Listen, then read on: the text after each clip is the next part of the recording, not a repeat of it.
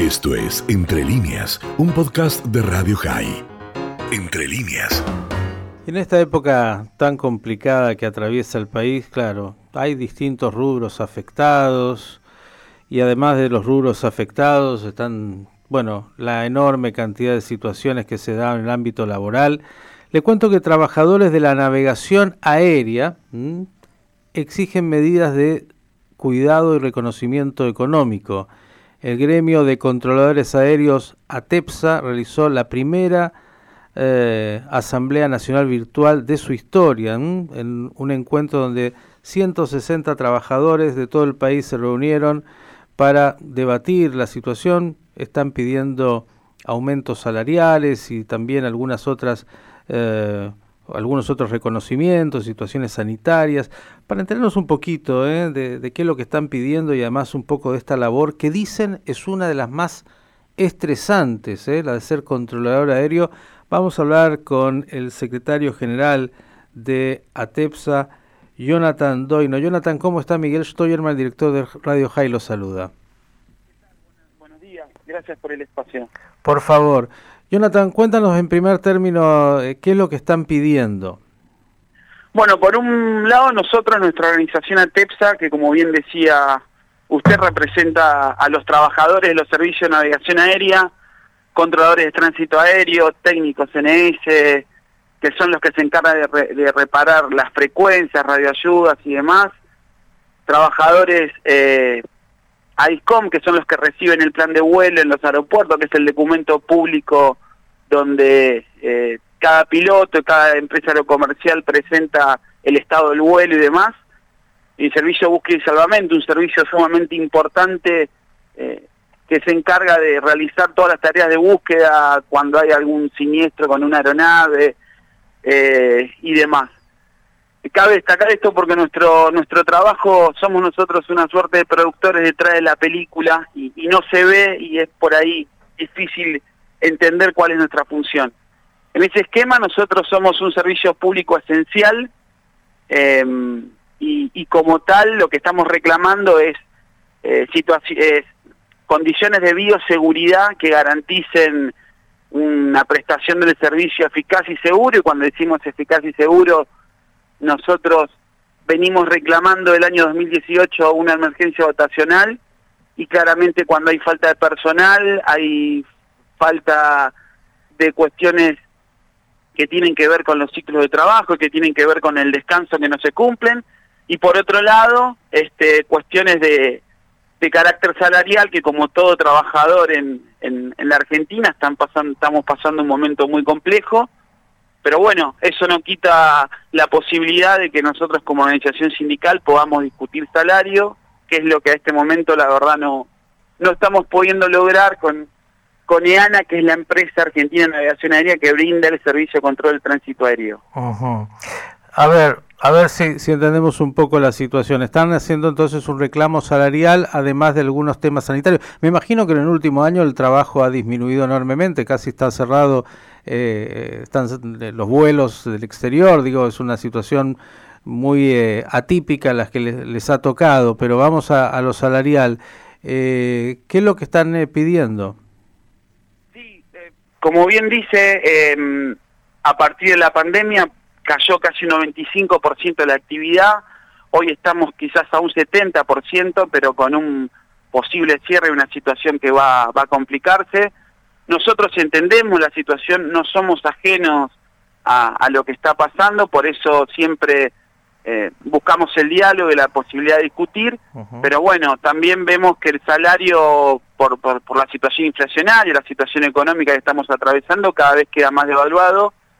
Bueno, como servicio público esencial, nosotros también eh, queremos tener suelos acordes, porque si bien la actividad ha caído, nosotros brindamos un servicio que también es un servicio social, donde el traslado y la llegada de vacunas a la Argentina se hace a través de una aeronave y una aeronave no puede volar si no está el servicio de control de tránsito aéreo, eh, la repatriación de, argentinos de otros lugares, la distribución sanitaria dentro y hacia eh, la Argentina, o sea, nuestro rol es fundamental, por eso siempre, por más que no haya aviones, tenemos que estar en los aeropuertos. Vamos a directo a, al punto.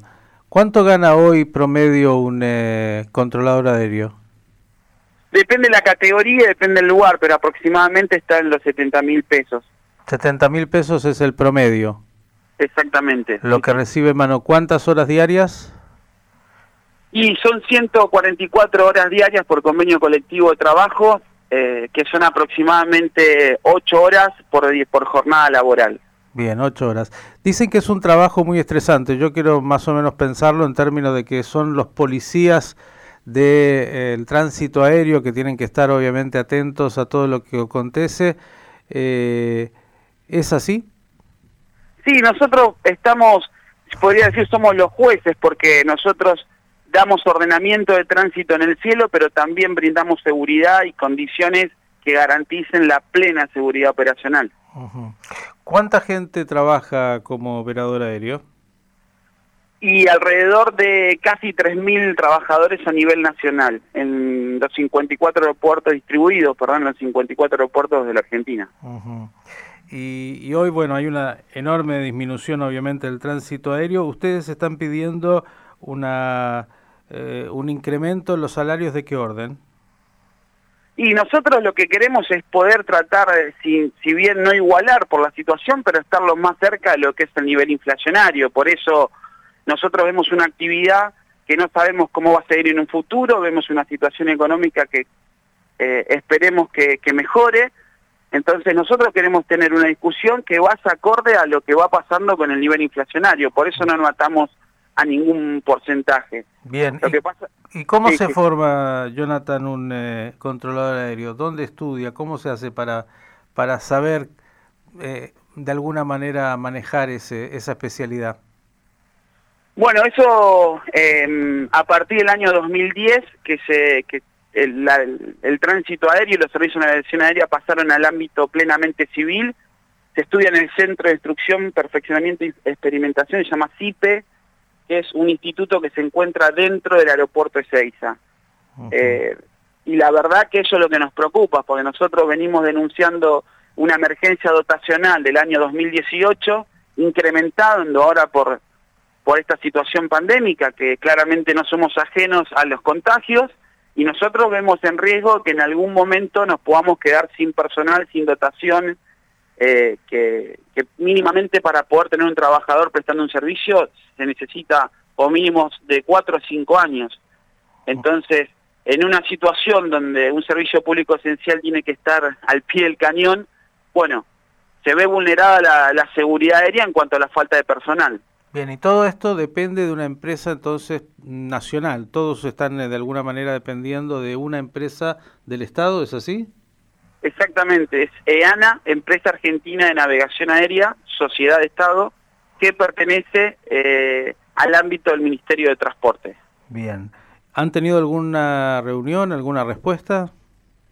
Sí, estamos teniendo reuniones, pero vemos maniobras y, y, cuestiones que nos preocupan. En este momento estamos viviendo un hostigamiento muy grande, es más, estamos sufriendo el despido, el despido de una compañera trabajadora del Centro de Control de Área Comodoro Rivadavia, un, lugar fundamental para la Patagonia Argentina, inclusive hace falta más de, de 14 eh, de 14 controladores y, y, hoy estamos echando a una persona, a una trabajadora en este caso, con más de 30 años de experiencia y con 52 años de edad, que es, es ahí donde nosotros eh, no entendemos la política que está llevando objetivamente la empresa EANA, porque a la falta de personal tener un recurso humano tan valioso y lo estamos despidiendo, la verdad que se dificulta. Y estas cuestiones llevan a que el diálogo eh, cada vez se tense más, por eso estamos en este esquema de visualización y de asamblea, que hoy a las 15 horas tenemos una asamblea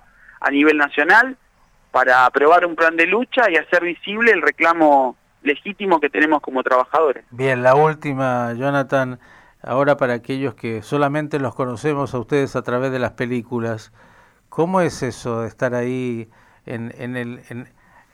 monitoreando los vuelos y, con todo lo que eso significa y el diálogo con, con los aviones.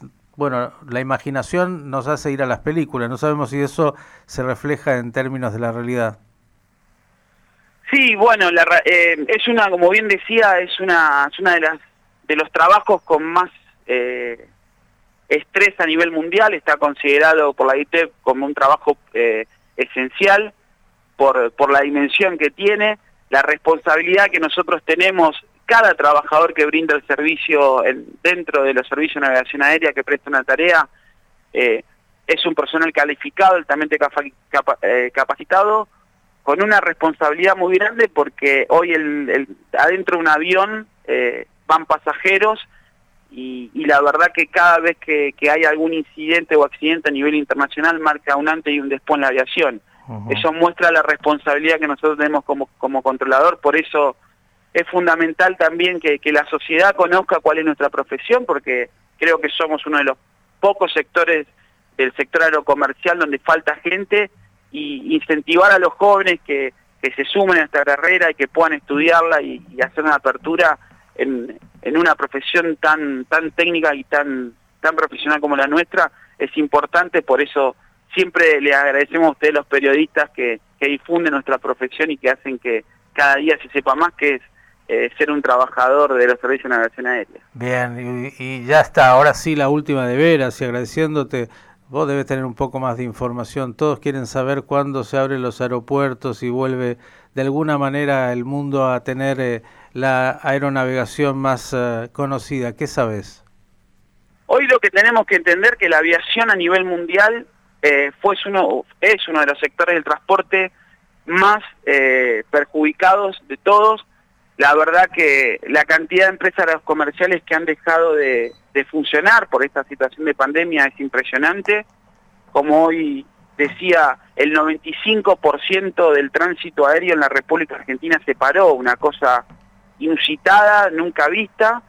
Eh, el aeropuerto Seiza parecía ser una suerte de lejano oeste y la verdad que volver a... La aviación no va a volver a ser la misma, eso eh, creo que el mundo no va a volver a ser el mismo y eso va a llevar un montón de cuestiones. Hoy estamos en, no más de cuatro, cuatro aviones eh, por día aterrizando en Ezeiza mm. y eso genera toda una situación, toda una industria de parate y puestos de trabajo que, la verdad se pierden, por eso nosotros decimos que siempre eh, vamos a estar abiertos al diálogo y, y entendemos la situación, pero también acá tiene que haber una política eh, mancomunada entre organizaciones sindicales, eh, Estado para sacar la aviación adelante porque estamos en un parate muy grande y eso lleva a una incertidumbre de no saber en qué momento se va a poder reactivar todo. Bien. Jonathan Doino, secretario general de ATEPSA, gracias por estos minutos y bueno, que los, eh, de alguna manera, que sean escuchados y que la situación de todo, de todo el sector mejore para todos y obviamente eh, vamos a seguir el tema para, para saber cómo está caminando esta negociación. Gracias. ¿eh? Gracias a usted y gracias por el espacio, eh, por este trabajo social que hacen los periodistas de de poder hacer que nosotros transmitamos cuál es la situación de nuestro sector. Muy amable. Esto fue Entre líneas, un podcast de Radio High. Puedes seguir escuchando y compartiendo nuestro contenido en Spotify, nuestro portal radiohigh.com y nuestras redes sociales. Hasta la próxima.